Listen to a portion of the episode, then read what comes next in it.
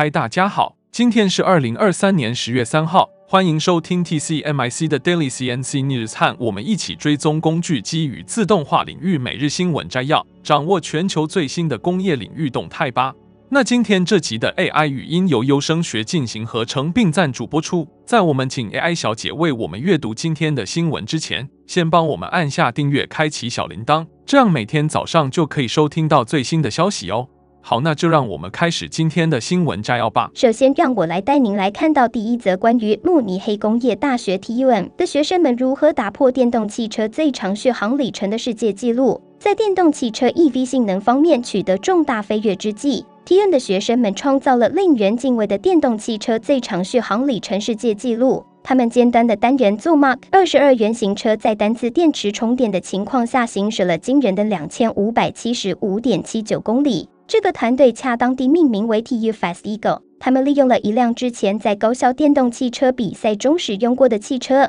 他们对原型车进行了细致的修改，主要关注空气动力学设计和最小重量，最终集成了容量强大的十五点五千瓦时电池。该车的规格同样令人惊叹，羽毛级一百七十公斤重量加上四百瓦单个电动永磁同步电机，其阻力系数是空气动力学的一个重要指标。令人印象深刻地达到零点一五九 CD，在一个感觉像是科学实验和马拉松相结合的努力中，该团队在慕尼黑机场的一个疏散飞机库中开始了他们的记录尝试。值得注意的是，在短短四天内，他们就超过了现有的一千六百零八点五四公里记录。然而，电池并没有显示出任何放缓的迹象，在路上奔波了近九十九个小时，历时六天后，他们终于停了下来。令人感动的是，一些敬业的 TU Fast 一个成员甚至轮流在机库内睡觉，以完成这个项目。最终的指标凸显了这一巨大的成就：全电动 Mark 二十二的能耗率为零点六千瓦时一百公里。从这个角度来看，这些数字使 Mach 22在电动汽车效率方面独树一帜。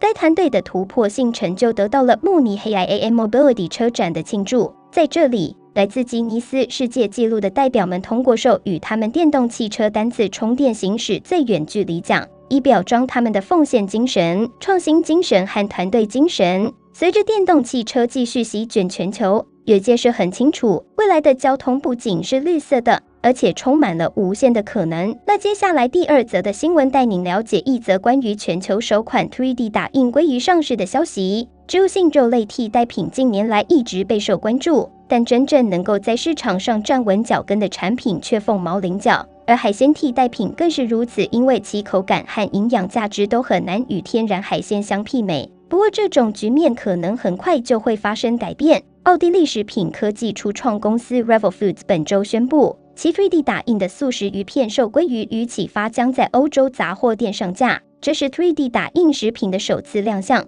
根据 Revel Foods 的新闻稿。The Filet 的上市代表着可持续食品的一个关键时刻。3D 打印的消费品已准备好以工业规模生产。Revel Foods 的 Filet 可能是即将上市的许多其他此类 3D 打印食用产品中的第一个。Revel Foods 的 Filet 使用丝状真菌制成的真菌蛋白，并自然地提供肉类般的质感。该产品仅包含豌豆蛋白、植物油和藻类提取物等十二种成分。Revelfood 首席执行官 Robin Simpson 表示：“随着工业规模 3D 食品打印这一里程碑的达成，我们正在进入一个创意食品革命时代，一个食品根据客户需求进行精确制作的时代。虽然 Revel Foods 的产品目前仅在欧洲市场上市，但该公司表示正在积极努力扩大其全球销售范围。”Simpson 告诉 Popsy。该公司希望在两千零二十五年左右进入美国市场。随着 3D 打印技术的不断发展，未来我们很可能看到更多种类的 3D 打印食品上市，这将为消费者提供更多可持续的选择。接着第三则新闻带您来关注的是一则关于德国高科技公司 TRUMPF 在匈牙利开设东南欧总部的消息。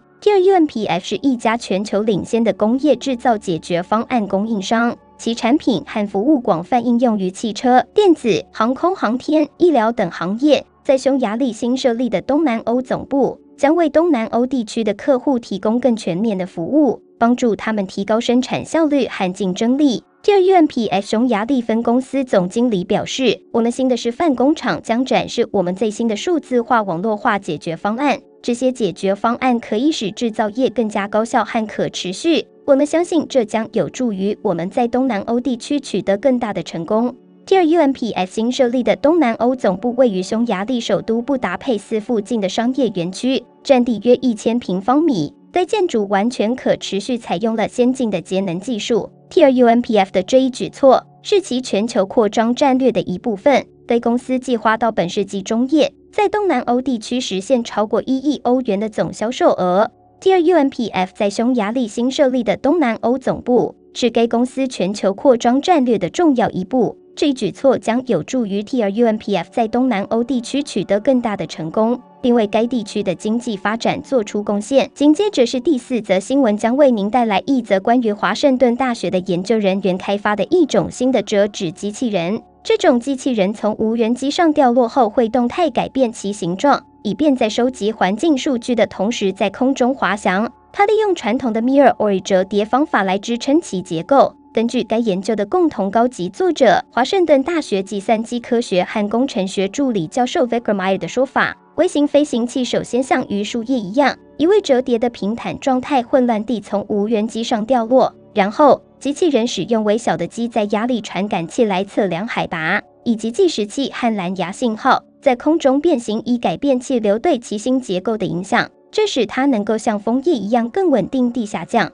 埃尔说：“使用折纸为微型飞行器打开了一个新的设计空间。这种高效的能源方法使我们能够对微型飞行器下降进行无电池控制，这以前是不可能的。由于微型飞行器重量轻约四百毫克，大约是钉子的二分之一，因此从四十米的高空掉落时，它们已经可以跨越一个足球场的长度。无电池的太阳能驱动器会在可定制的时间启动。”以控制其形状如何以及何时与周围空气相互作用，从而控制方向下降。研究人员认为，这种微型飞行器可以很容易地部署在环境和监测期间作为有用的传感器。当前的模型可以通过蓝牙信号在六十米的距离内传输空气温度和压力数据，但研究人员认为它们的范围和能力在未来可以扩展。这指针越来越激发新的有创意的机器人。今年早些时候，加州大学洛杉矶分校的研究人员开发出灵活的机械人，